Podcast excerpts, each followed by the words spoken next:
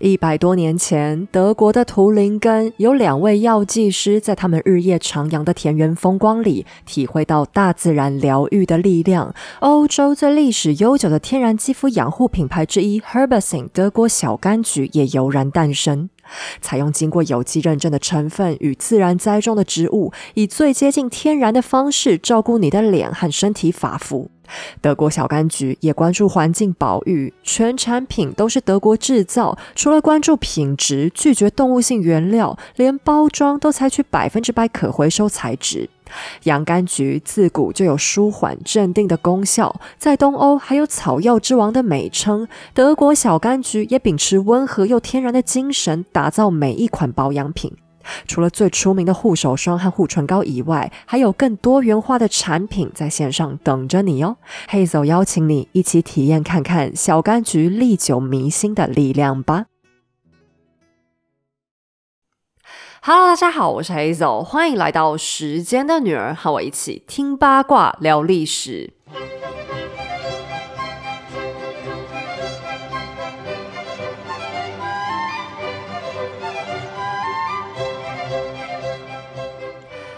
最近天气好像真的不太正常，今天我又是一个感冒的日子，声音有点小影响，就要请大家见谅一下。哎，讲到这，真是再次提醒大家，一定要去打一下那个流感疫苗，自费的，真的还是要考虑看看。因为我得这个小感冒之后啊，更觉得前面流感真的好严重。像我这是普通着凉嘛，大概就是鼻塞、流鼻水，然后偶尔咳个嗽。可是精神体力什么的都还算可以。如果是流感的话，我现在应该早被放倒了。所以大家还是真的要注意一下比较好。你看今天声音虽然是有受到一些影响，可是没有以前那么严重，你就知道流感真的是一个很不容小觑的东西。那上个礼拜呢，我们讲了拿破仑三世和他老婆欧仁妮皇后的故事。其实，在拿破仑三世刚死，或者说他刚下台开始的好几十年间，大家普遍对他都抱着蛮批判性的态度。那这也很正常啊，因为他也是一个拿破仑嘛，他做什么都会被用老拿破仑当标杆，大家难免会过度严格。但其实他在内政问题上很多事情都做得挺不错，虽然武力值不太行，但他也是那种很适合让国家休养生息的领导人。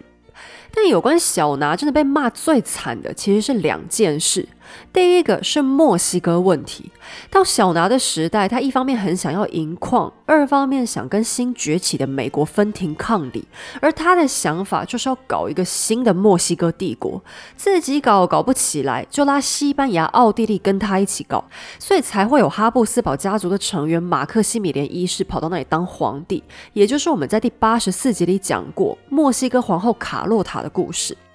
那这当然是一个很错误的战略，因为十九世纪都在搞什么帝国，人家墨西哥不是傻子，你们欧洲都在革命，人家也会革啊，更何况美洲距离欧洲太远，他们鞭长莫及，所以这整件事情搞到最后就是一出闹剧。但说到小拿破仑，最被大家嘲笑的事情，还是跟我们今天的故事有关，那就是最终的普法战争。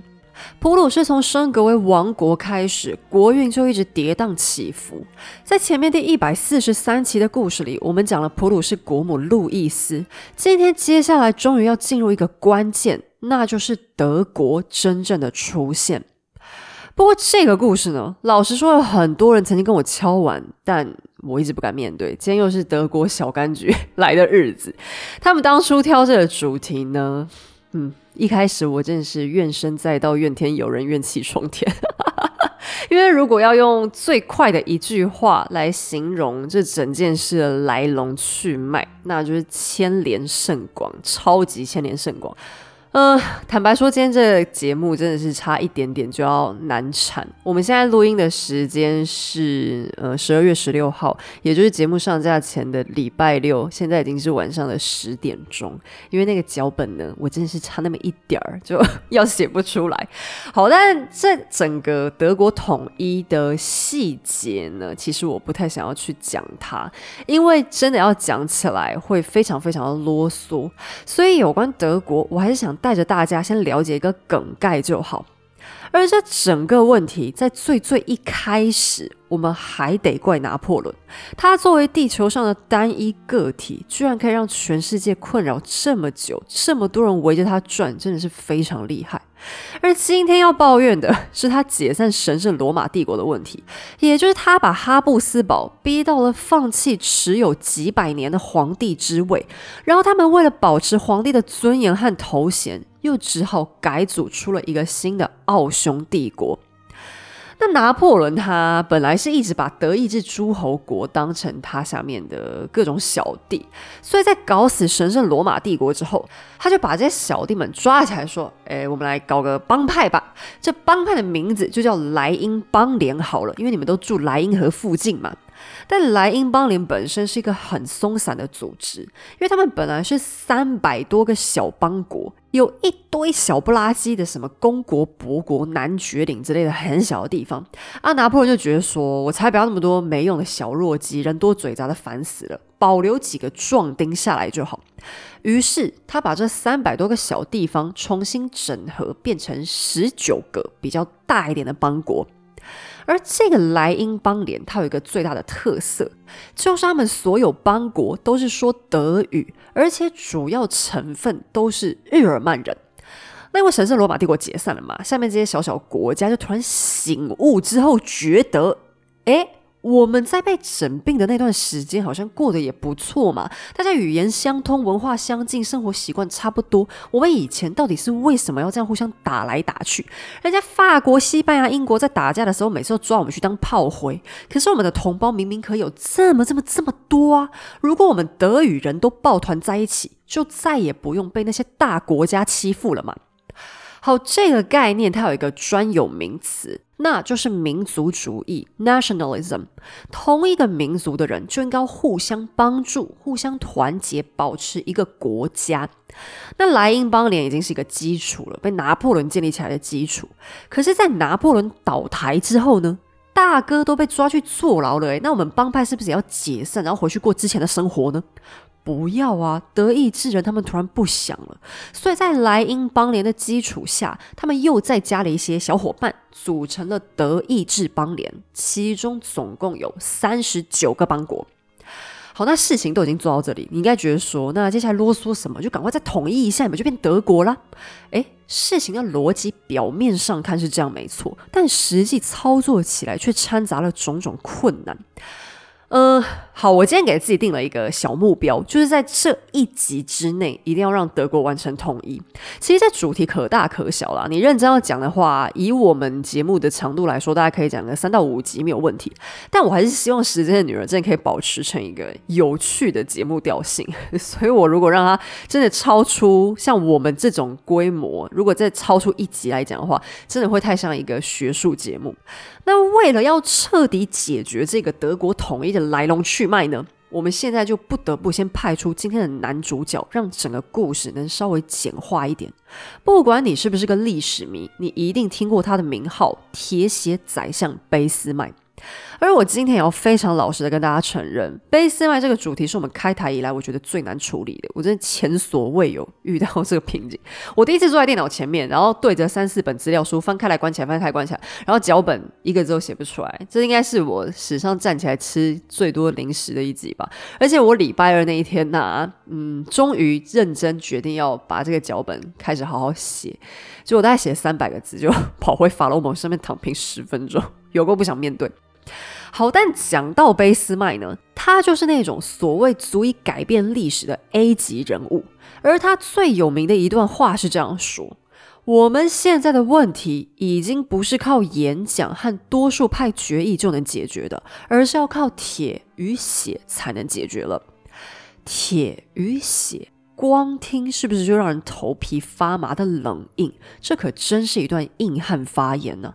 可是你很难想象，这个凶悍的男人曾经是怎样一个不学好的问题青少年，和什么年轻有为、号令欧洲等等形象八竿子打不着。时间回到西元一八一五年，在这一年，拿破仑被彻底流放到圣赫勒拿岛。同一年，重新定义了欧洲版图的维也纳会议也结束了，莱茵邦联被改组为德意志邦联，由奥地利担任主席，普鲁士为副主席。只不过，吵吵闹闹、充满色情花边新闻的维也纳会议上的君主们还不知道，在这一个强人陨落的年份，另一个强人已然悄悄诞生。那天还恰好是四月一号愚人节，却生出了一个最最聪明的政治家，他就是奥托·冯·俾斯麦 （Otto von Bismarck）。我们先来认识一下俾斯麦家族吧。他们世代居住于普鲁士的布兰登堡，也就是霍亨索伦家族的领地上。不过，俾斯麦比霍亨索伦的历史更悠久，是当地古老的容克贵族家庭。所谓容克 r o n k 是德意志地区特有的一种贵族类型，字面上的意思是年轻的领主。有点类似英国的乡绅阶级，也就是高于平民，但也并不是真的很高大上的那种贵族。在中世纪初期的容克，通常是宫廷里的小官员或者侍卫、雇佣兵那一类的人，做了什么好事或者立下战功之后，被大贵族授予土地，逐渐发展成为大地主。后来，这些德意志荣科越来越兴旺，长子会继承所有的土地，其他儿子们则是会被安排进宫廷当高级政务官，或者进入军队成为军官。这些家族彼此之间会通婚结盟，所以逐渐就聚拢成为一个紧密的精英集团。等到了十九世纪，容克几乎能垄断整个德意志的农业，还可以操纵农作物的价格。也因为财大势大，容克逐渐变成一个像土财主、大老粗的代名词。因为有血统家族当靠山，容克的孩子们不需要太积极上进，只要和其他容克抱成一团，就是快活度日的保证啦。而小奥托的父亲就是这样一个容克，除了拥有土地，他还是个军官。只不过这位老贝斯麦在各方面来说都不是太优秀的人才，唯一的好处是他很疼孩子。小奥托长大之后，常常很怀念和爸爸相处的童年时光，也因此一直以一个容克的身份为傲。相对来说，奥托的母亲威廉明娜却是个响叮当的人物。他出生自中产阶级家庭，但他的父亲，也就是奥托的外公，却在普鲁士宫廷有着举足轻重的地位。不但曾经是腓特烈大帝的内阁秘书，还在内阁里一路待到腓特烈威廉三世的时代，前后一共服务过三位君主。有这么一根强大的支柱。威廉明娜的娘家出过许多高官显要，在宫廷里的人脉也四通八达。正因为威廉明娜是个见过世面的女人，所以她对小孩的教育有很大的坚持，拒绝让儿子长成一般那种五大三粗、接近半文盲的普通容客。他为俾斯麦家族生下两儿一女，小奥托上面还有一个哥哥。而威廉明娜尽管自己是一个知识分子，对政治和国家大事都有独到的见解，也有能力和任何男性畅谈时事，可她作为一介女流，却为自己的性别受到社会限制而大感遗憾。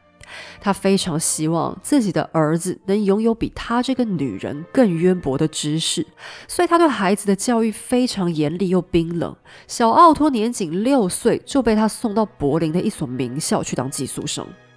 但奥托毕竟真的只是个孩子，他虽然被迫接受了精英教育，学会多国语言和各种知识，本身却越来越讨厌知识分子，只喜欢极少数一些文学家的作品。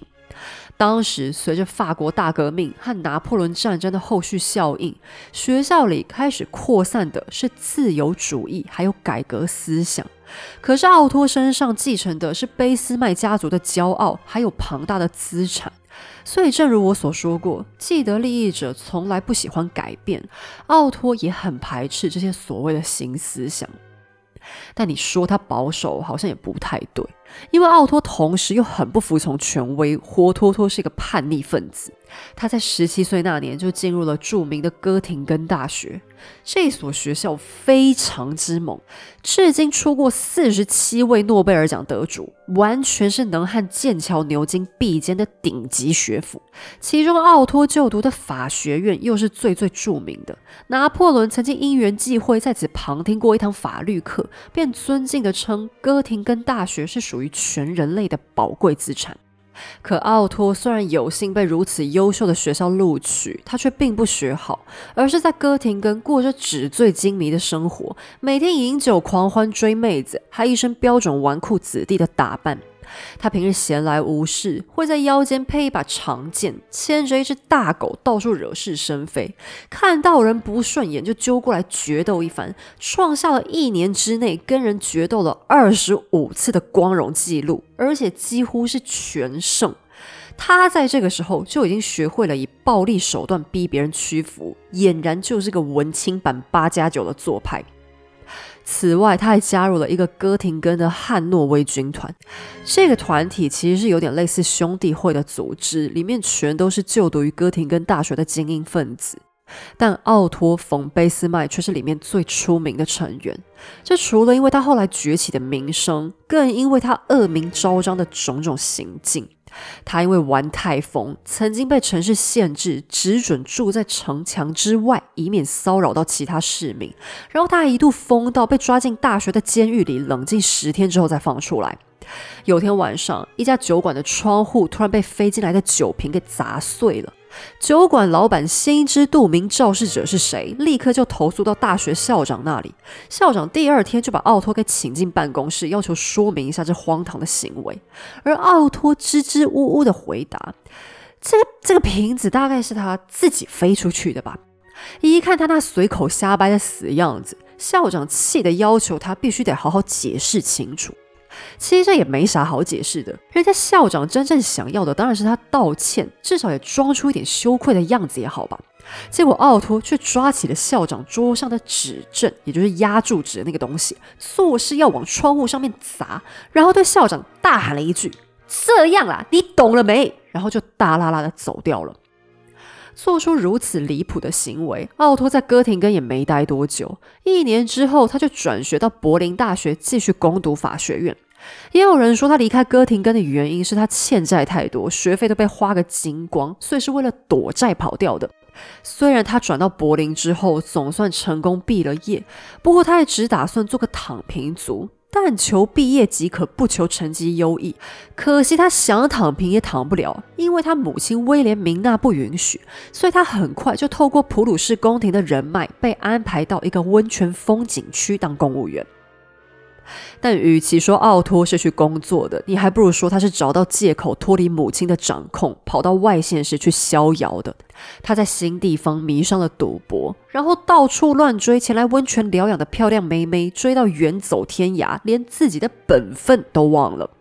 他和一名贵族女孩订了婚，可是因为平常花钱太凶，这下子没钱支付聘金。异想天开之下，他就打算靠赌博大赚一笔。但所谓十赌九输，最终他输得连裤子都快没了，婚约当然只好告吹，再继续下一轮热血的恋爱。有次他追一个女孩，一路追到瑞士，才突然想起来自己好像旷职太久，不大好意思，于是他便写信跟自己的上司致歉，然后还在信里说，等到自己处理好手上的私事，一定会尽快赶回去的。上司看完这封信，还以为他是不是发生什么大事，就问他说：“哎，是什么紧急状况搞到你要旷职，需不需要帮忙什么的呢？”结果奥托竟然理直气壮地说：“私事私事就是我自己的事情，犯不着跟政府报告的吧。”作为一个旷职的人，他这种态度当然会把上司气死。于是，奥托的第一个铁饭碗宣告打翻，母亲只好再帮他找一个。可三个月之后，他又再次受不了离职，只好先去服普鲁士的兵役。他这种烂个性，在军队里当然会更痛苦，因为他这个人的问题就是热爱与人唱反调，所以他在退伍之后也不想再去尝试什么公务员了。此时他爹刚好去世，留下很多遗产，他干脆决定要回家管理看看家族资产。但作为一个典型的纨绔子弟，其实奥托最欠缺的就是被人管教。你要他在没有压力的情况下去管别人，也只是大家上下一起摆烂而已。他每天都在喝酒闹事，家附近的居民还叫他那个疯子贵族。奥托总之就只想脱离妈妈的控制，甚至还因此考虑要不要加入英国陆军，跑到印度去算了。好在他想了想之后再度放弃，因为他说人家印度人又没伤害过我，我这又是何必呢？此时的奥托已经超过三十岁了。纵观他人生的前三十年，基本上可以用一个形容快速带过，那就是一事无成，而且是连一般纨绔子弟最拿手的谈恋爱，他都没谈出什么结果来。他自己很荒唐，可偏偏喜欢那一种最单纯、最虔诚的好女孩。他曾经苦追过一个女生，爱到深入骨髓，此生难忘。对方却嫁给了他的同学之后病死，奥托也只好退而求其次，改追那个女孩的好闺蜜乔安娜。乔安娜小姐也出生于容克家庭，她说起来也没啥特别的，不特别聪明，不特别漂亮，唯一就是特别虔诚、单纯、善良，而且对奥托好像也有那么一点意思。只不过奥托追女生挑选的标准其实非常简单，那就是越不像他妈越好。他对威廉明娜那种精明强干、长袖善舞的样子想到就讨厌，所以乔安娜的单纯善良对他很刚刚好。可乔安娜的父亲却只希望女儿也能嫁给一个最最虔诚的基督徒。而我们奥托不但花天酒地，先前已经有两次订婚又退婚的记录，还打从心底不信神。我说贝斯麦先生，你这么声名狼藉，居然还好意思过来提亲啊？为了把老婆骗回家，奥托便想了个贼方法。他直接跑到准岳父大人的面前，上演了一出满怀激情的信仰告白。正当岳父被说得满脸迷茫，不知道该信不信的时候，乔安娜刚好路过客厅。奥托二话不说，直冲向前，当着人家父母的面就对乔安娜一通热吻。如此的偷袭，一来表达了最柔软的诚意，二来也是粗暴的破坏了人家女孩子的名节。奥托以堪称外交官一般的手腕软硬兼施，逼得女孩的父亲也只能点头答应，让两个人订婚了。但婚约终究发挥了作用，奥托渐渐在乔安娜的影响下，真的变成一个虔诚的基督徒，并且他的人生就像终于找对了方向。谁说婚姻就一定没好事呢？人家铁血宰相才订个婚，就像点了一盏人生光明灯，突然把一个迷途浪子变成一个积极向上的好男人。乔安娜就像他的定海神针，甚至让原本蔑视信仰的奥托改头换面，逐渐成为一个坚定的基督徒。关于信仰。奥托·冯·贝斯麦也有一种有趣的心理，他似乎认为上帝将完全站在他这一方，或者说是普鲁士这一方，他做的事情也会永远符合上帝的教导。在国际上的外交对手还曾经嘲笑说，假如贝斯麦的世界里有个上帝，那这上帝一定是个普鲁士人。贝斯麦就是这样一个坚定不移的人。其实，如果说的更透彻一点，他应该是对自己的所作所为自信心爆棚的那种人吧。而此时的德意志所需要的，正是他这样可靠的人才守护。国家的守护交给贝斯麦，肌肤的守护就交给和他产地相同的德国小柑橘吧。你是不是也被今年忽冷忽热、忽干忽湿的冬天烦死了？不稳定的天气最难搞定的就是不稳定的肌肤，还是让德国小柑橘的敏弱肌脸部修护系列来帮忙吧。采用全素植物成分，不含损伤肌肤的化学物质，以招牌的洋甘菊搭配金盏花和芦荟萃取，调配成修护金三角。无论是全身肌肤或者你幼咪咪的脸，都能一起用，是专为敏弱肌打造的护肤产品。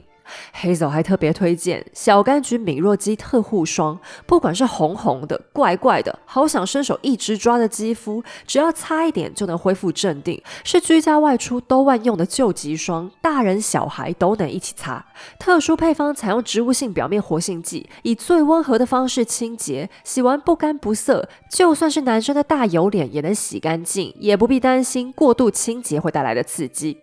想让保养品彻底发挥功效，除了保湿，你更需要关注角质。脸上堆了太厚的老废角质层，保养品不但白擦了，还会一起堵塞你的脸皮。快来试试德国小柑橘敏弱肌磨砂膏，以荷荷巴油去角质圆珠，促进角质代谢更新，是品牌强力推荐，和贝斯曼一样超有自信的产品哦。小柑橘的好用过就知道。即日起，在时间的女儿粉丝专属卖场结账输入优惠码黑走二十，即可享全站单品八折优惠，满五百元即可享超商宅配均免运费哦。详细活动内容请见节目资讯栏。好，我们继续回到故事里。这个时候恰好临近一八四八年，也就是我曾经讲述过的法国二次大革命。其实，在两次的法国革命来说，一七八九的第一次只是把欧洲吓了个半死，反而是这一八四八的第二次掀起了更具冲击性的影响。因为其他各国的百姓这一次终于回过神来响应革命。这场革命还有个名字叫民族之春。但其实它最初也不是从法国开始的，而是意大利的西西里。此时的西西里国王斐迪南二世是玛丽特雷西亚女王的外孙。这孩子相当倒霉，因为梁西西里这时候刚被拿破仑战争狠狠蹂躏过，他爹又是个只会吃跟生孩子的笨蛋，所以他虽然有心好好振作国家，但梁西西里此刻的条件却不给他时间想办法。由于战后整个经济都烂掉，梁西西里就爆发了激烈的革命，这把火一路烧到法国，然后再延烧到德意志地区。此时，德意志境内主要有两大强权，一个是奥地利的哈布斯堡，在神圣罗马帝国解散以后，仍然有很多天主教区效忠于他们；第二个就是普鲁士的霍亨索伦家族。这时候的普鲁士国王是腓特烈威廉四世，也就是我们之前介绍过的路易斯王后和腓特烈威廉三世的长子。我们先叫他老四好了。老四原本算是一个心胸蛮开阔的国王，他原本挺支持自由主义的，也就是人民想要什么东西，他都愿意参考看看。所以像一些报章杂志的管控就开始放松，而普鲁士人民这时候眼界也放宽了，他们也想跟其他德意志诸侯国站在一起，变成一个强大的国家。可是我们刚刚才讲过，组成的那个德意志邦联根本太松散了，实际上各诸侯国都在。搞单飞不解散，什么萨克森、福腾堡、黑森，大家都只是开会的时候派代表来参加一下，和主席、副主席致个意，日常生活中还是各管各的。那这样跟以前的神圣罗马帝国又有什么区别呢？所以等到一八四八革命的时候，普鲁士的民族主义就兴起了，而这也是德国他们基于本身的文化背景，自然而然就会造成的结果，也算得上是一种必然性吧。因为当时的欧洲其实还有另外一个国家和德国的状况很像，他们的发展方向也很接近，那就是意大利。因为意大利在我们讲文艺复兴的时候有稍微提过，他们一方面有很多地区本来也是走城邦制，另一方面他们有些地区以前也属于神圣罗马帝国，所以本来领土就很分散。在一八四八年的革命风潮到最后，他们也是想要统一的。好，那我们还是先专心回到德国来。在十八世纪中，正因为各种环境的不确定性，其实政治在德意志就变成了一个很热门的领域。特别是抱持自由主义的年轻人，遍地都能找到机会。只除了一个大例外，就是我们的奥托。现在奥托的心安定下来，发现自己对政治有兴趣，决心要大展身手。他恰好是在一八四七年，也就是这个民族之春革命的前一年做下这个决定，所以首先选择让他自己成为了负责治水的合体监督官。那这个工作就有好有坏啦，坏处是很危险，因为德国冬天非常非常冷嘛，那河面上的冰就又大又重，等到冬天的时候很容易会冲破堤防，那他们的河水又非常非常的冷，你只要一掉下去，很容易就会冻死的。不过它的好处，也就是因为它很危险，所以也特别容易展现出提防官的英勇。奥托靠着亲力亲为的精神，受到地方乡亲的赞赏，他暗自希望在下一次的议员选举的时候，乡亲。能记住他的表现，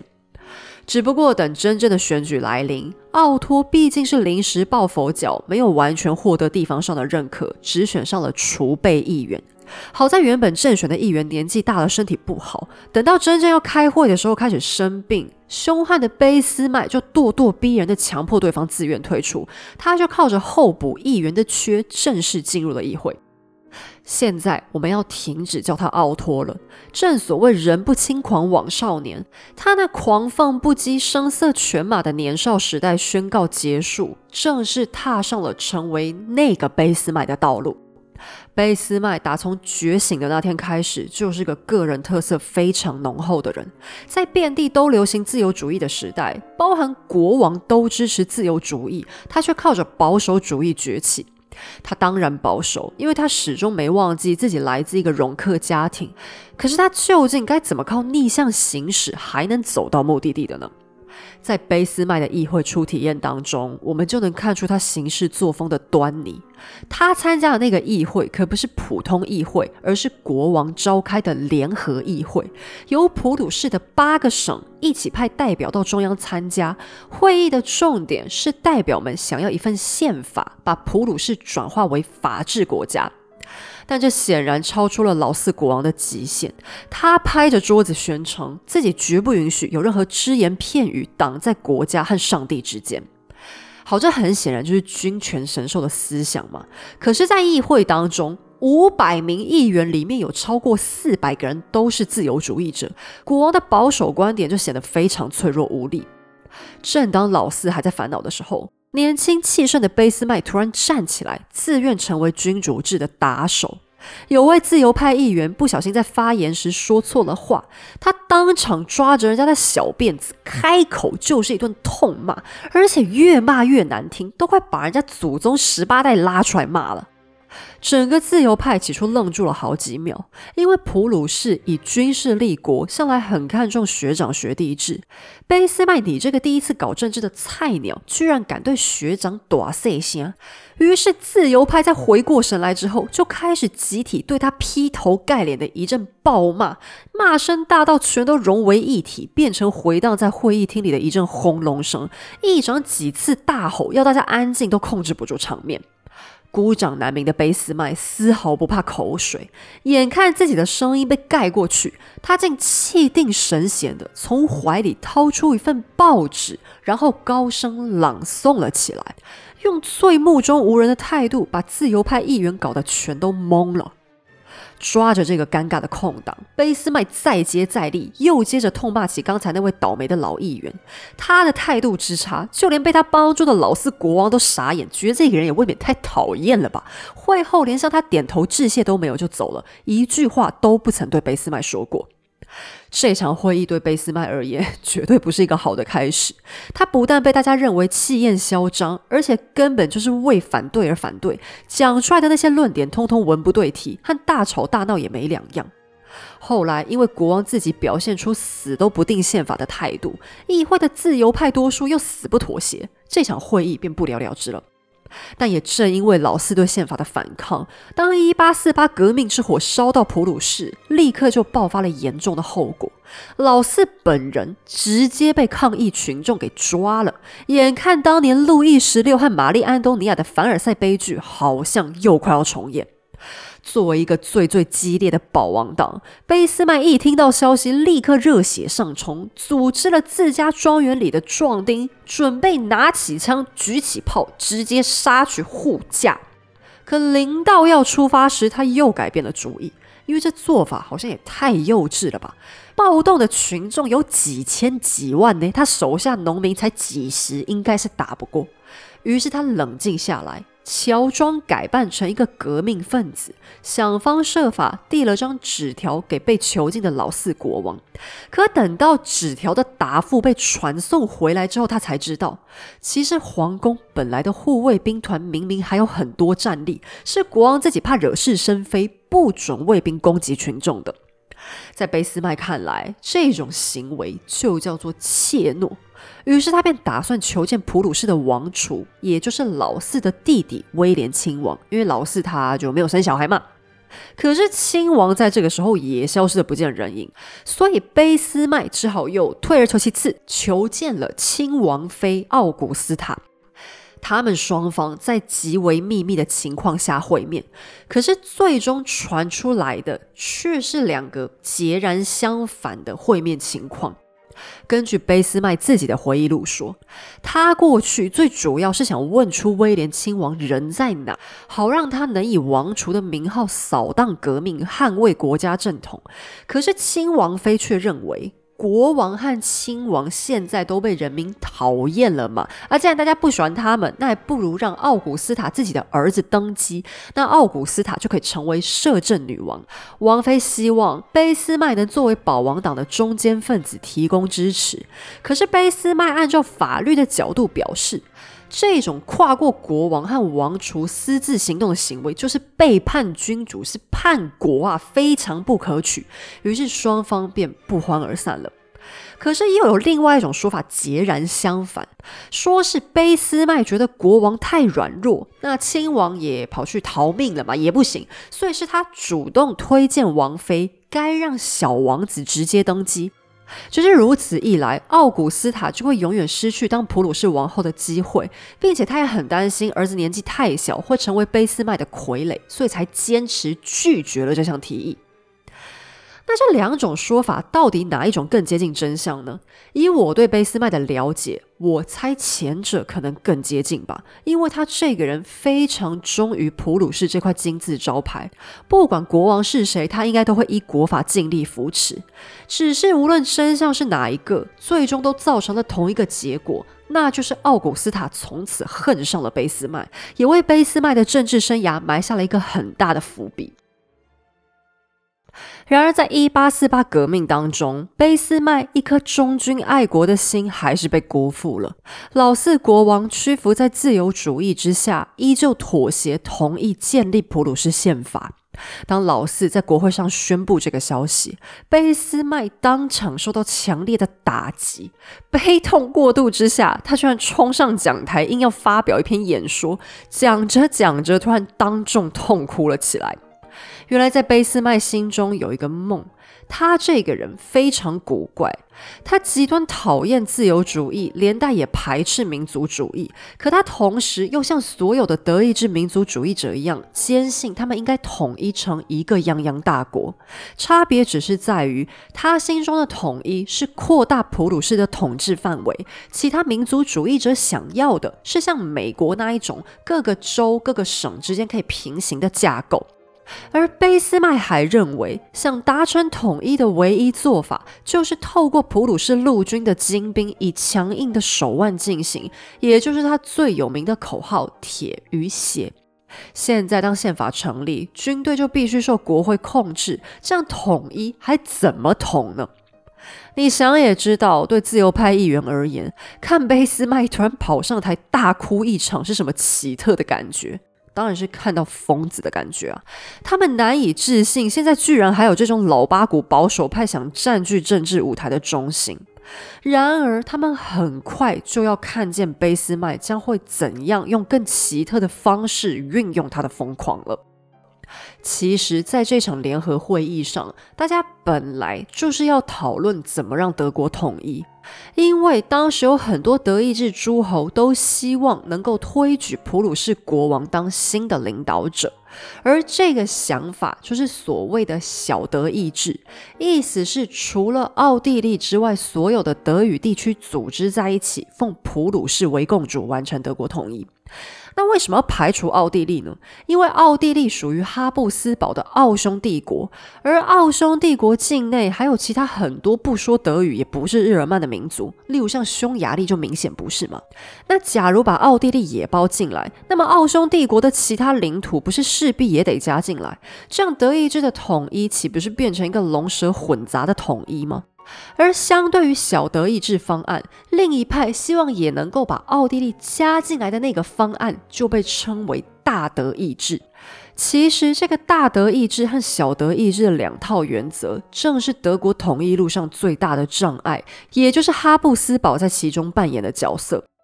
起初，其实大家觉得说都可以啦，倒没有非得要普鲁士或是奥地利带头不可。反正呢，我们只要德意志人能统一在一起就好了，并没有绝对非得如何。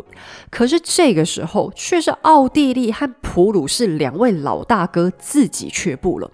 此时的奥匈帝国内部相当不平静，因为民族主义嘛，那他们内部其实有很多民族啊，包含很大的一块匈牙利就觉得说，呃，我们匈牙利人跟奥地利明明就不同文不同种，就也很想要独立啊，所以哈布斯堡连自己的家事都搞不定，现在又要推他们出来负责整合德意志，岂不是很吃不消吗？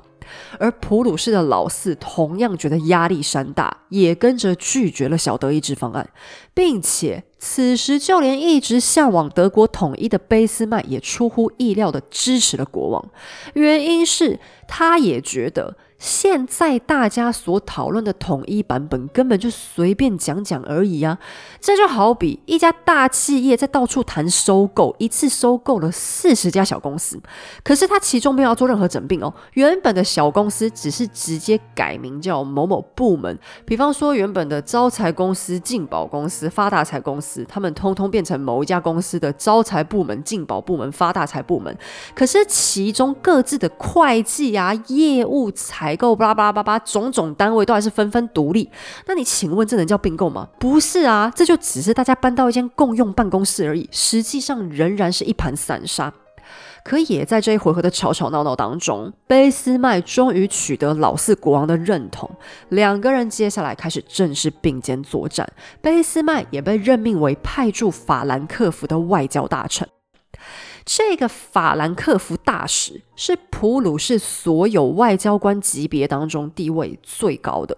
因为每次只要讨论统一的呃德意志邦联会议啊，都会在法兰克福地区召开，所以普鲁士这一方相关统一的大小问题都会。归于法兰克福大使负责。原来老四他也并不是反对统一，他跟俾斯麦一样，都认为只是时机未到。只是一八四八革命却给了老四一个很好的契机。因为和法国正相反，在德意志发生的革命被当权者们扫荡一空。因为所有的诸侯和小国王在面对革命分子的时候，有普鲁士的军队能够帮忙镇压，一时之间普鲁士声量大盛。现在德意志大部分国家的首领才是真正打从心底的认同普鲁士的领导者地位。好啦，那老四接下来就觉得说，我们可以来统一一波。各小国代表就又被抓来法兰克福开会，大家要来认真讨论一下我们这个统一的步骤。而在这一次会议当中，卑斯麦自己就定下一个小目标，那就是他必须驱逐奥地利相关的势力，凸显自家国王捧得高高的地位。而俾斯麦他采取了一种很浮夸的手段，因为奥匈帝国本来是德意志邦联的主席，所以他们家大使在开会期间特别享有一些很奇怪的特权，比方说只有这位大使可以抽雪茄，别人连烟都不准抽。然后各国大使在会面的时候，其他国家代表必须站着向奥地利报告，他可以很拽的坐着听。但卑斯麦什么人呢？他当然不吃这一套。有天，他就借故去找奥地利大使要讲话，结果他才一进到房间，就假装很不经意的顺手拉了一把椅子，就坐在大使的对面。然后有一次，当大家集体开会的时候，卑斯麦看到奥地利大使正在抽雪茄，他就又突然从自己位子上站了起来，从口袋里也掏出一根雪茄，直直走向奥地利大使说：“哎，借个火吧。”那卑斯麦这种招数其实看起来就很粗糙嘛，实际上很聪明，因为这就是所谓的秀才遇到兵。他也是我看过最懂得如何玩弄装腔作势这个招数的人。奥地利大使根本没想过会碰到这种情况，那时候大家都还很讲求教养啊、礼貌这些东西的嘛，所以当卑斯麦突然跟他要火，他就傻不隆咚乖乖掏火柴出来，因为他太震惊了，脑子根本转不过来，脑子还没想完的手就已经很自然而然的自己在动作。而当卑斯麦这一口雪茄吸下去，从此就打破了奥地利在意识形态上唯我独尊的地位。各国大使再也没人站着向他们报告，雪茄也是爱抽就抽。而在会议过程当中，奥地利大使一度还想要坚持霸权地位，故意公然篡改会议记录，然后很嚣张的说：“怎样？如果你们觉得我写错了，那就是在指控我说谎。”一边说，大使还一边恶狠狠地盯着全场看。然而，卑斯麦仍然不吃这一套，他假装一脸白目、不懂看颜色的站起来大喊：“一点都没错，阁下您就是个说谎者！”卑斯麦几度三番针对奥地利的行为，终于激怒了对方的大使，甚至还一度搞到想跟他决斗。谁知道他卑斯麦才是决斗大使，诶，反而把奥地利大使给吓跑了。但民间舆论都觉得他就是一个不懂外交的莽汉，做这些事情没有礼貌，很粗鲁，好丢脸啊！迟早搞砸事情，连他和老婆出门搭的马车都被人丢石头攻击。然而，奥地利外交部却深知他们这是碰上对手了。卑斯麦这些看似粗暴野蛮的手段，实际操作起来毫无破绽。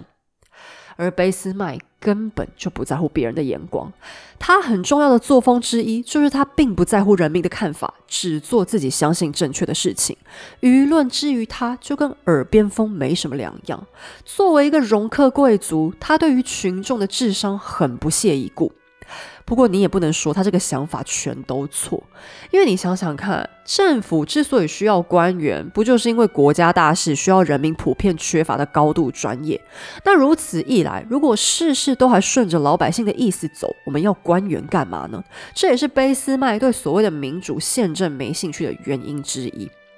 那当然，我也不能说卑斯麦的想法就很正确，因为如果全世界官员都跟他一样这么我行我素的话，那政治上一定也会发生很多荒腔走板的事情。只能说这个时候，因为世界局势的关系啦，很多政治的体制彼此都还在碰撞，就是新旧思想，他们双方还没有取得一条中庸之道，所以卑斯麦他也会产生这样一些比较极端的想法。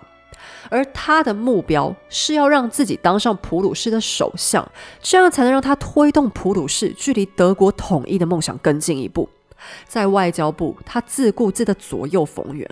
靠着直率又积极的作风，成功打压了奥地利的声势，还和拿破仑三世等等其他君主有了不错的交情。然而，正当卑斯麦距离首相大卫看起来仅剩最后一步的时刻，却发生了最令他手足无措的坏事。普鲁士国王腓特烈威廉四世竟然得了一场大病。他原本就精神不稳，又有过几次中风，这一次更是全身左半边瘫痪，已经没办法继续治国了。于是，他的弟弟威廉亲王便成为摄政王。可是，因为在一八四八革命当中，俾斯麦彻底得罪了威廉的老婆奥古斯塔，威廉也跟着很讨厌俾斯麦的嚣张跋扈，所以他就被拔除了在法兰克福的工作，改派驻到俄罗斯的圣彼得堡当大使。这种人事派令在当年无疑等于是冷冻卑斯麦，而且是真正的冷冻。因为俄国的气候极端又地广人稀，和法兰克福比起来等同于被放逐。卑斯麦还因为天气太冷，差点真的病死在那里。那时候的普鲁士并不太关注和俄国的关系，卑斯麦又因为个性问题不太受上头外交部长的青睐，所以上头长官常常会忘记派任务给他。他在俄国就闲闲没事干，他会每天说要早上十一点才起床，醒了就开始大骂奥地利，然后不分青红皂白的随意使唤其他普鲁士外交人员。他会要求属下无条件的服从。待人处事的 EQ 趋近于零。有一名职员饱受贝斯麦的暴躁折磨，还曾经巨细靡遗的这样写下自己的观察和批评。他说：“贝斯麦毫不关心别人，只想要最大的权力，想当政治大明星。他明明很多事情都搞不清楚状况，却偏偏要假装自己无所不知。”我们正受到一个不知羞耻、神经兮兮的上司不停骚扰，他完全不信任任何人，只会偷偷进行自己的计划。他整个人都充满冲动和欲望，爱表现又爱操纵他人。他很想控制整个政治圈，只不过还没找到方法罢了。这一连串批评，要是换做任何一个人知道是在讲自己，应该都是会脸红的吧？不过这些也的确是实话。当代很多人都对贝斯麦抱有这类负面观感，而且他完全知道大家对他的负面观感：刚愎自用、嚣张无礼、伶牙俐齿、玩弄权术、心眼比绿豆还小。但贝斯麦之所以奇特，就是因为他明明是一个充满缺点的人，但这些糟糕的特质组合在他身上，反而变成效果很高超的武器。你别看他每天都像个暴走的大老粗，但他却对很多事情都有独到的观察。例如，他在俄国的时候，有天雪橇在半路上抛锚，车夫跑下去东搞西搞了几个小时都修不好。急躁的俾斯麦忍不住破口大骂，他那怒气冲天的样子，只怕能吓死任何一个普鲁士官员。然而，他那身份低微的大块头车夫却只是两手一摊，还给他一句：“这我也没办法呀。”车夫先生可能不知道，自己随口摆了一句烂，却影响了他的整个国家。因为贝斯麦对这句没办法印象非常之深，他接下来又从在俄国生活的经验里不断反复验证之后，得到了一个结论。斯拉夫人不管碰到什么困难，都会这么坦然的耸耸肩，来一句没办法。因为在浩瀚的俄国，人们早就习惯大自然带给他们种种难以克服的挑战，所以其他的人类，假如再想加诸给俄国什么压力，在斯拉夫人眼里都不算什么的。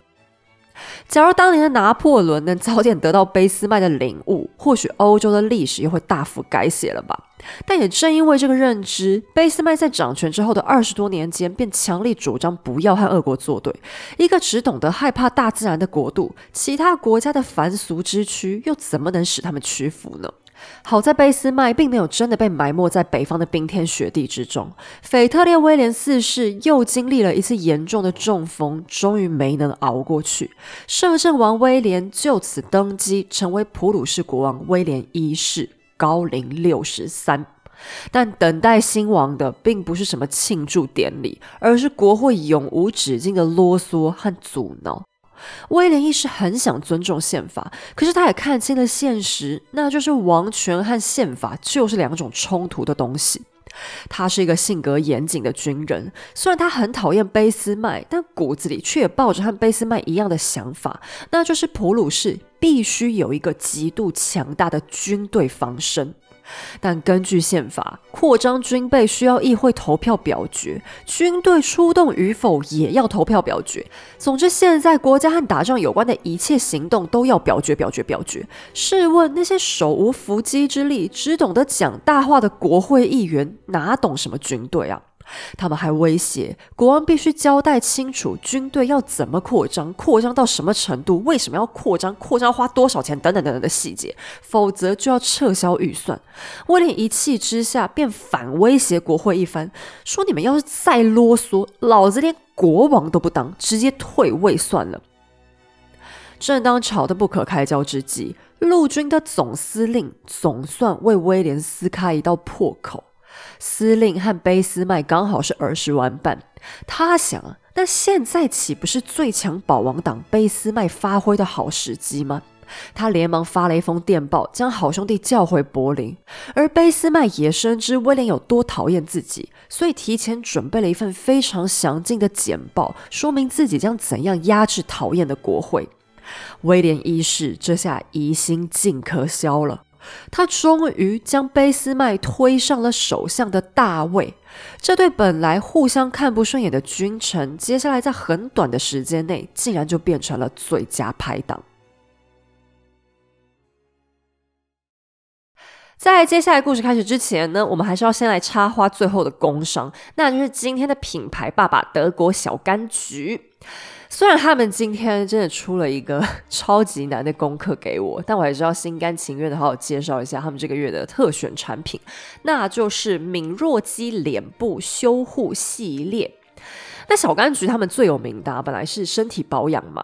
可是因为像现在环境问题很多，什么空气很脏啊、紫外线过量等等，所以大家的皮肤常常也会越来越敏感。所以小柑橘他们推出脸部保养的系列，也是想要特别照顾这个问题。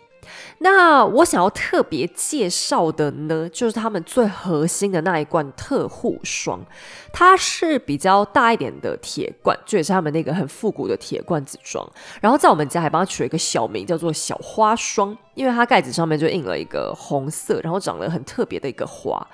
那我跟神队有段时间真的是随身携带这一罐。因为我们家今年不是装修嘛，神队友就必须要常常跑过来监工，那工地就一定没办法很干净嘛，反正一定会有一些灰尘，还有装修垃圾满天飞什么的。不过神队友本来皮肤是很少会出现特别的状况，它就是很稳定的，会一直长粉刺跟痘痘，它就是稳定的一直长，不会有什么特别奇怪的事情。因为它就是那种大多数男生的大油皮，可是其他的状况本来都是还好的，但没有想到在他监工的那段时。间回家之后，身上就会开始非常难受，就是很想要抓，特别是两条手臂会被他抓到，出现像猫咪抓痕那种程度。我也叫他不要抓，然后他说他真的忍不住，因为真的是太难受了。我叫他洗澡啊，然后给他保湿，什么都没啥用，而且是已经到他会晚上睡不着，一直想要起来抓的那种程度。那那时候刚好碰到小柑橘说他们要把试用品寄给我，我想说好，不然刚好来试试看，因为小柑橘一直信心满满跟我说这瓶很厉害。结果神队友擦完真的半小时之后，他就自己跟我说，哎，感觉真的好很多。我们后来是只要出发去监工之前就会擦，因为这个霜是有一点点隔离脏东西的效果。然后洗完澡之后也会再擦一层去睡觉。那到后面他就再没有跟我说他有皮肤不舒服的情况了。那这罐我是问了才知道，原来这个小花霜啊，本来是德国小柑橘他们在一战期间特别帮士兵部队做的配方。啊，前线一定是环境都很糟糕的嘛，像他们可能要常常趴在壕沟里面，晚上睡觉可能是就地随便路边打个地铺。欧洲的冬天又很干冷，所以难怪我们在工地那么脏的环境里面，这个小花霜都是很适用的。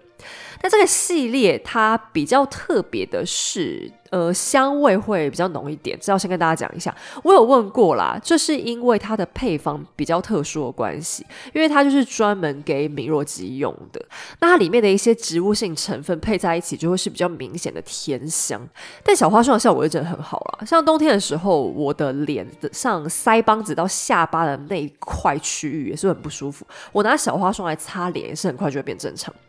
那他们的洗面乳，我是觉得也很不错。它洗起来很特别，是那种没有什么泡泡的质地。我问品牌，他们说是因为不想要加一般的起泡剂，因为那样子会比较刺激。不过虽然它没有泡泡，可是洗完还是会很干净。但品牌他们自己的公关小哥跟我说，他个人最强力推荐大家用的还是他们的磨砂膏。他说他自己一用成主顾，用了好几条。那这条我是建议大家可以一个礼拜用一两次就可以了。然后如果你有用磨砂膏，要洗脸的那一天就不用再用另外的洗面乳，它的那个去角质圆珠啊是荷荷巴油做的，不是那一种会伤害环境海洋那种塑胶颗粒，而且用在脸上也比较不会觉得很粗，就是很伤皮肤。哎，这一条我真的是超推荐买给男生用，因为我知道很多男生啊根本就不懂，就也没在管什么叫角质层。可是其实角质啊，它堆越厚会越容易长粉刺，那些乱七八糟什么的啊，他们都不管。但这条买回家啊，就可以让男生他们一个礼拜只要固定用一天。真的就会好很多。用完让他们自己摸摸看，那脸真的会变很软嫩。以后他们就自己知道说，定是要用这个东西。我自己其实也是一个礼拜用一天就好了。有时候比较奢华，还会拿来搓一下手肘。好了，这个系列算是小柑橘他们比较新的产品，也只有线上能买得到，就希望大家可以认识他们一下，那就推荐给大家啦。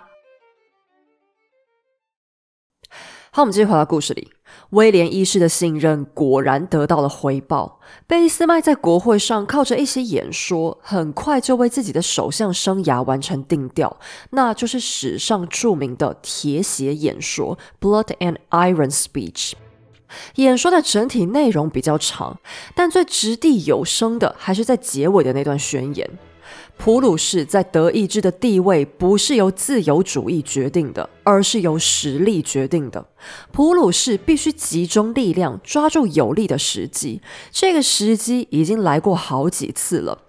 当今的重大问题，并不是透过演讲和多数票来决定的。这个我们在一八四八和一八四九年已经犯过巨大的错误，而是要透过铁和血来决定的。这话一说出口，贝斯麦强硬不惜开战的态度，让人觉得普鲁士大概随时都要灭亡了吧？人们不敢相信，像他这种流氓也能当首相。报纸为了渲染贝斯麦的野蛮，还故意把铁与血反过来变成血与铁，特别强调他想靠流血暴力来统一德国。那俾斯麦其实有一点冤枉啦，因为其实他说的这个血啊，并不是真的告诉大家说要流血，而是血税。因为普鲁士的法律里面有规定说，人民都有服兵役的义务，血税其实是在讲这个征兵制的意思啦。所以他在讲铁与血，真正想表达的是说，必须扩充军备，增强国防，呃，增加士兵还有武器囤积的数量，才不会被敌人威胁嘛。那他的确是要强调武力没有错，只是说你看重国防，毕竟跟主动去攻击人家是差很多的嘛。那媒体的效果会差很多啊。但这个也只能说是他自己用词不当啊。你就直接讲扩充军备就好，你干嘛突然在这边搞什么文学技巧呢？反正大家一听完就觉得说啊，这人好暴力啊！才刚上台就想要让国家死人呢，全欧洲都吓歪，因为拿破仑战争之后，他们特别开始惧怕战争嘛，连威廉一世都被吓到，他忍不住对着新首相大骂：“你的脑袋，我看迟早会在我的窗户前面被砍下来，然后就轮到我了。”贝斯麦听完，吊儿郎当的回答：“啊，那然后会怎样呢？”威廉再吼：“然后我们都会死啊！”而贝斯麦又吼了回去。我们本来就迟早都会死，这种死法至少光荣一点。我会为陛下而战，而您可以用自己的鲜血，依靠上帝的恩典捍卫国王的尊严。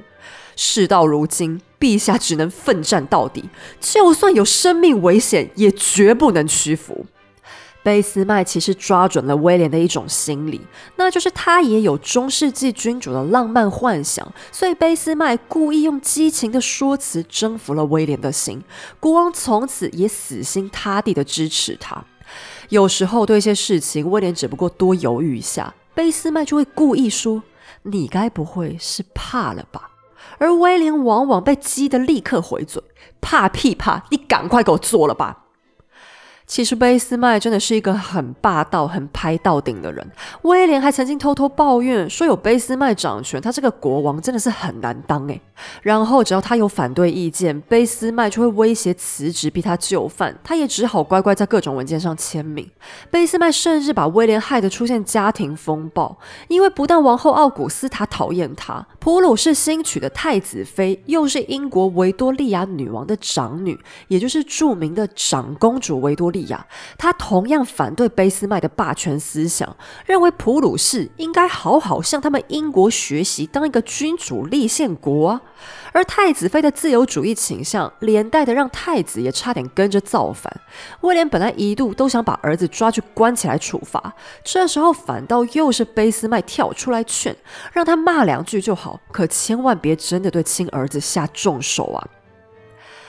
那你会发现贝斯麦这个人挺好玩的。其实我觉得他那些很粗暴的行为，很多可能都是装出来的吧。因为你看他每次用完这些很极端、好像很 crazy 的手段之后，他最后啊都会偷偷拉回来一点。他并不会真的让事情走到那种看似很疯狂的一路走到底。他的粗暴更像是一种表态，有点像在宣示自己的决心还有强硬的意思。所以你说它粗糙吗？我倒觉得它是粗中带细吧。但我觉得它是一个非常有趣的，算算标杆吗？或者说类型吧。你很难在历史上找到他这样的人生经历，就年轻的时候堕落到极点，成长了以后又积极向上到一个极点。你看他好像粗鲁暴躁到极点，可是真的做事效果，他又可以精准到极点。目前我觉得我们节目上唯一有出现过和他很相似的人物，大概就是恶。国我的彼得大帝吧，那他们这种人是很可怕的，因为你很容易误会说他们什么都不懂，很低俗、很浮夸，只是很多情绪，并没有真本事，就你很容易低估他。可其实他们的真本事就是藏在这些假象之下。你以为威廉一是很白痴啊？怎么会被这种流氓绑架呢？当代一定很多人都觉得威廉一是疯了，可恐怕他才是真正能看穿卑斯麦这些伪装的人。好，那贝斯麦的阶段性目标达成了，他成为首相，国王对他言听计从，他可以去圆梦了。现在已经到了摊牌的时间，而奥地利也因为贝斯麦强力的反奥态度，同样被逼到不得不摊牌。于是，趁着威廉有次跑到一个温泉圣地度假的时候，那个所在地刚好在奥地利境内，奥匈皇帝法兰兹约瑟夫一世就亲自过来邀请威廉，说：“我们最近又想召开一次法兰克福会议，您一定要过来参加哦。”那威廉当下要答应了，因为皇帝，哎，皇帝亲自来邀，这不是太光荣了吗？可幸好他这个度假的时候还带了卑斯麦一起去。卑斯麦一看就觉得不对啊，事出反常必有妖嘛。如果只是开个小会，那法兰克福会议又不是第一次开，已经开了好几回了。皇帝，你为什么要亲自来邀请我们家的国王去开会呢？因为在欧洲的规范来说，其实国王的身份会比皇帝要稍微低一阶的。因为实际上这就是一个陷阱。事先，奥匈帝国就已经联系了很多德意志小国，打算现场就要挤兑普鲁士自降身份，让威廉自己接受大德意志方案，奉奥地利为共主。那贝斯麦看出来了，他死都绝对不能让老板去开这个会啊，因为他想要的统一德国是普鲁士的统一嘛。他是一个非常爱普鲁士的人，所以为了达成这个目的，法兰兹约瑟夫一世后面还又发动了三十名诸侯，外加萨克森的国王写信过来劝。那萨克森国王的位阶，就是你单纯以位阶来看的话，跟威廉是同等级，他们等于是平行单位。那他也这样写信过来劝，再加上三十个小诸侯，威廉就觉得说：“哇塞，我这脸上有光诶，这是不是真的得答应一下才行？”但他们越劝，卑斯麦就越紧张，到最后他几乎是又哭又闹，大喊大家要摔东西威胁，总算强迫威廉写了一封回绝信。那他拿到这回绝信之后，就突然很 hell 摆起来，就冲出去叫那个萨克森大使说：“你给我滚回去，你们不要在这边挑拨我们君臣关系。”那萨克森大使还不死心，被赶出去之前就又丢了一句话：“陛下，您还有机会改变主意的，威廉，我们国王在巴登等你。”巴登也是德意志的一个诸侯国，那他们同时跟萨克森一样，也是奥地利的打手。那俾斯麦就气得把那个大使轰出去，然后威胁萨克森国王：“你们要是明天早上六点之前没滚回家，普鲁士军队就会准时围在巴登外面，你们干脆永远别走算了。”后来这场会议开了等于没开，因为重要的普鲁士都没来参加，那还讨论个头了。大家等于跑去法兰克福吃了个把费就解散了。但贝斯麦随即就展开了他的流血第一步，他决定对丹麦大做文章，以两个公国的继承权问题发动攻击。这两个公国其实尺寸非常小，可是位置很尴尬。它刚好是在德意志地区跟丹麦的中间，然后上面的居民呢，也刚好是住了一半的丹麦人掺杂一半的日耳曼人，也就是德国人。结果丹麦国王就自行决定说：“啊，我要并吞这两个公国，把这两个公国就变成我们丹麦的领土。”那就引发了德意志民族主义者就是生气气，觉得说：“哎，怎么可以叫我们讲德语的好兄弟们去改讲你们丹麦语呢？”俾斯麦为了表现出德国老大哥的气魄，便联系了奥地利一起发兵。最后，他们就一人分走了一个公国。这场战争叫普丹战争，属于统一大战的第一回合。其实，俾斯麦一点也不在乎那两个公国的死活，一定觉得很奇怪，他怎么会突然笑嘻嘻的找奥地利手牵手去抢人家地呢？因为奥地利分到的那个公国叫做荷斯泰因，这块地实打实的坐落在德意志的北方，离维也纳十万八千里远，而且四周几乎全都属于普鲁士，实际上就是一个奥地利不可能保卫得住的公国。果不其然，这就是卑斯麦给奥地利设下的陷阱，他就等着对手犯下大错。此时，奥地利又刚好换了一个新的外交部长，小菜鸟就傻乎乎的一脚踩中了贝斯麦埋的地雷，向德意志邦联的会议提出，他觉得上次那两个公国的划分有问题啊，我们奥地利觉得这公国很难管，对这个结果很不高兴啊，请你们议会现在重新讨论。好，那这所谓重新讨论，可能是他们想要跟人家交换领土，或者说是要去吵上次跟卑斯麦这个分赃，就是到底怎么分的。可是此举正中卑斯麦下怀，因为当时这个分地过程，大家就是有签合约的。奥地利，你们不按照合约来就是不行。谁管你家看门的保全上下班方不方便打卡这种问题啊？于是俾斯麦他就决定出兵和斯泰因，并且挑动整个德意志的小国家们，你们现在必须选边站。这就是德国统一大战的第二回合——普奥战争。这恐怕也是贝斯曼人生当中最大的赌注，因为奥匈帝国毕竟是泱泱大国，还是有很多小弟愿意听话的。他甚至还抱着必死的决心，告诉一位英国外交官说：“假如他这场赌注失败，那么他必定会在最后的攻击当中丧命。”但接下来发生的事情还真是祖宗保佑啊！假如普鲁士也有流行拜公嘛，那威廉一世和俾斯麦真的该去跟他们列祖列宗磕几个响头。因为在拿破仑之后，几位普鲁士国君接连发愤图强的结果，是他们终于培训出一支效率极高、几乎可以媲美腓特烈大帝时代的部队，并且还建设了密布全国各地的铁路网能前线支援，让他们能够以奥地利四倍的速度完成全国动员。他们还有一位毛奇将军，精准掌握了什么叫天下武功，唯快不破。毛奇的行军策略是放弃大部队行动，把士兵分散成小组人马，不但快，还能从四面八方扑向敌人，让他们无从防守。就连普鲁士装备的枪支开火速度都比传统步枪快五倍。而且不止毛奇，威廉还养了个好儿子，普鲁士太子，也是一个上马能跑、举枪能打的好军官。有太子亲自在部队里压阵，士兵们又是一阵热血上涌，士气高涨的朝奥地利猛杀过去了。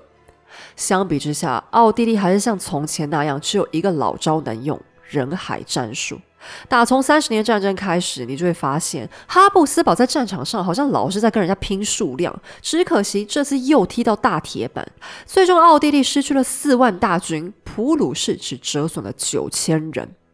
可正当威廉一世想乘胜追击，俾斯麦却一把拉住了他。他矛盾的性格此时开始发作了，尽管他开口闭口就是铁啊血的，其实骨子里也是有非常柔软的一面。他在年轻的时候就曾经为贫穷农民的处境悲伤大哭过，而当普奥战争的过程中，他作为首相也非常尽责的到前线去亲眼目睹了惨烈的场面，并且非常非常的后悔。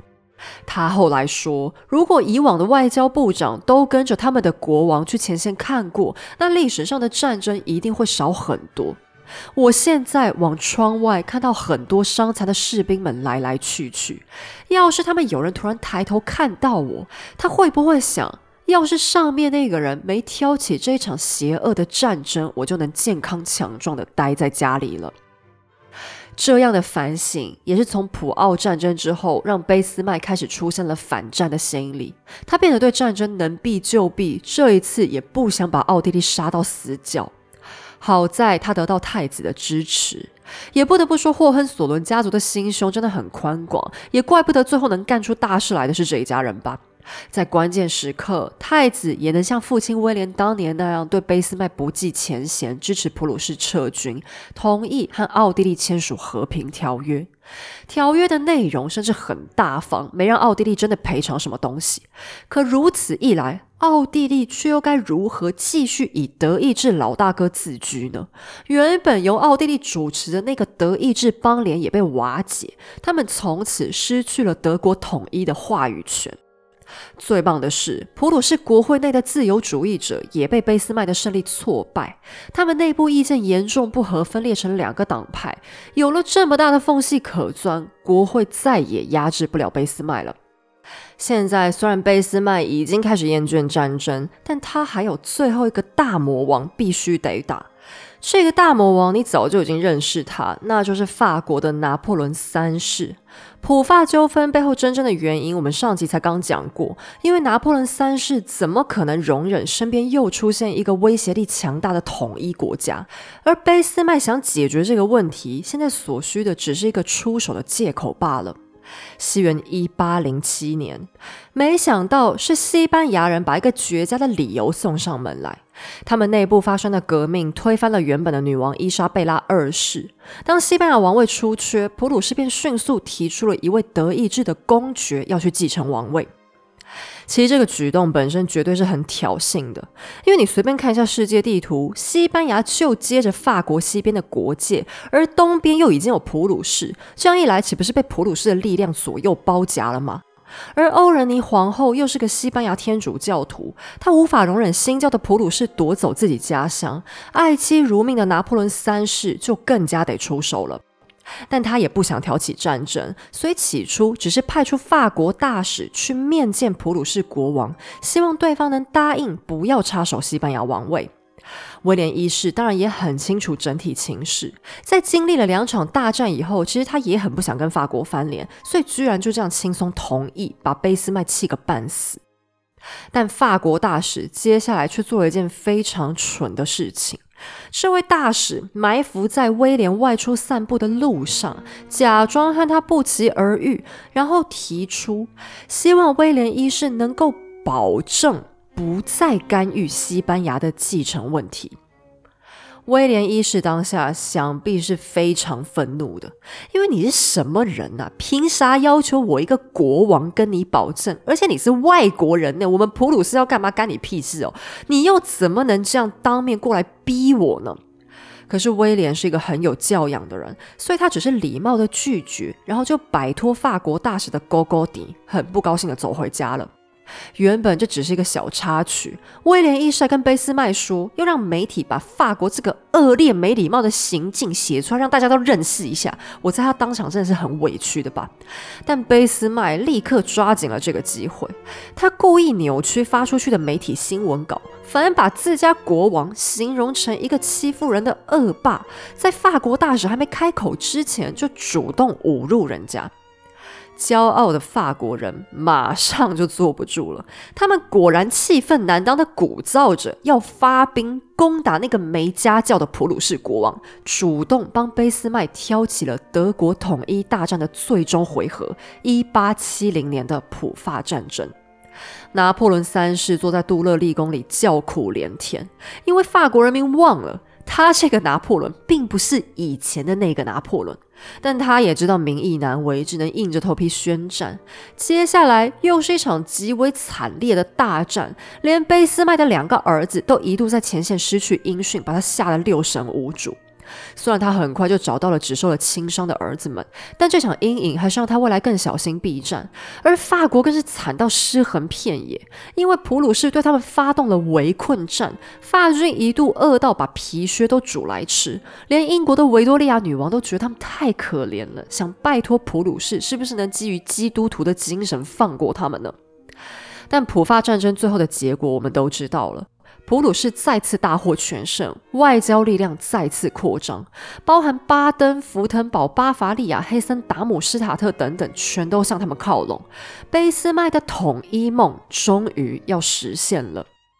可他的最后一步却居然是被威廉给绊住了脚，因为威廉一世打死都不肯当所谓的德意志共主，他太爱普鲁士，如果变成德国皇帝，大家就再也不会喊他普鲁士国王啦。俾斯麦软硬兼施的逼他，高龄七十四的威廉居然搞到伤心大哭，还像老小孩似的说：“那我不干了，我要退休，你去找我儿子吧。”俾斯麦只好偷偷拐骗巴伐利亚国王，也就是那个很爱盖城堡的小帅哥路德维希二世，让他以一个国王的身份写信劝导威廉自愿当皇帝。好不容易等威廉终于愿意面对皇帝的称号，接下来又是第二轮大吵，因为威廉想要的头衔叫做德国皇帝，Kaiser von Deutschland。我用英文好，这样大家可能会比较容易理解，就是 Emperor of German，也就是德意志德国这块土地的皇帝。也就是说，他这个皇帝管的是这土地上发生的所有事。但诸侯呢，他们只愿意接受威廉叫德意志人的皇帝 German Emperor，也就是基于民族主义，成为大家广大德语用户的共主。就你管的是德国人，并不是我们土地上发生的事情。好，这两个差别，嗯，其实深究起来，我是没有很想要跟大家啰嗦太多，你们一点也觉得很烦，因为以现代角度来说，这个差别可能是很细微的。不过在当年呢，这两个头衔的讨论还真的是引起超级轩然大波。最后呢，他们双方实在是瞧不拢，所以大家就只好折中，从此叫他皇帝威廉 （Kaiser Wilhelm）。这实在是一个非常反高潮的结局。你说好端端的统一大业，居然到最后是在讨论这么无聊的事情里面暂时落幕。西元一八七一年，德意志帝国 （German Empire） 终于诞生了。可是，在新皇的加冕典礼上，皇帝威廉却不肯跟俾斯麦说话，也不肯跟他握手，当众给了他好大的脸色看。但贝斯麦了解他，知道这就是老板在跟他闹脾气而已，过两天就会想通的。果然，几天之后，君臣俩又像没事人一样和好，贝斯麦还被晋封为亲王头衔，光荣出任新德国的首任总理。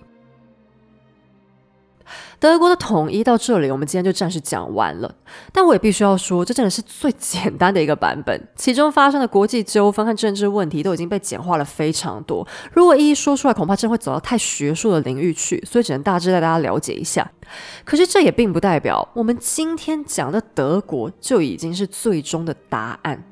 统一哪有这么简单？很多德意志诸侯野马对这个新帝国充满怀疑，甚至连加冕典礼都没去。而铁血宰相的前途表面上一片光辉灿烂，正准备带着新德国在世界地图上冲锋陷阵，但他却不知道，他的绊脚石已经在自家后院悄悄浮现了。奥古斯塔皇后和维多利亚长公主对付不了俾斯麦。但早在十二年前的柏林，有一个生下来就身体残缺的小男孩，即将变成他们最重大的武器。